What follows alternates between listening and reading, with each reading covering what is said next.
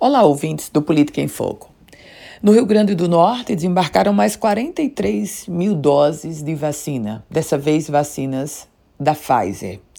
Esse processo de vacinação que está acontecendo no Rio Grande do Norte chama atenção por um outro aspecto, um debate, uma discussão sobre quem vence a narrativa, quem vence no discurso.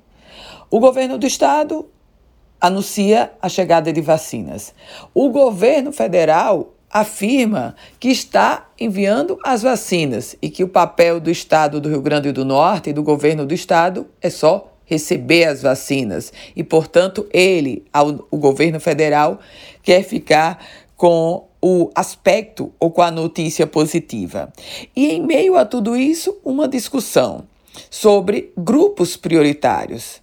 O Ministério Público e a Defensoria entram com a ação pedindo prioridade para alguns grupos, mas quando a vacina trava nesses grupos, essas duas instituições afirmam que não têm responsabilidade. Os prefeitos que conseguem avançar na vacinação, mesmo em meio a essas decisões judiciais, tentam buscar o holofote do ponto de vista da mídia, do ponto de vista positivo. E em um outro foco, os deputados estaduais apresentando projetos, projetos e projetos para a inclusão de grupos prioritários na vacinação.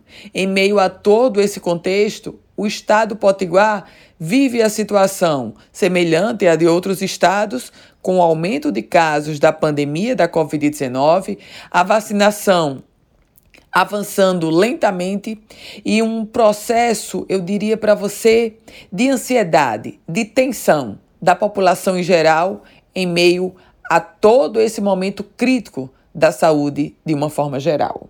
Eu volto com outras informações aqui no Política em Foco com Ana Ruth Dantas.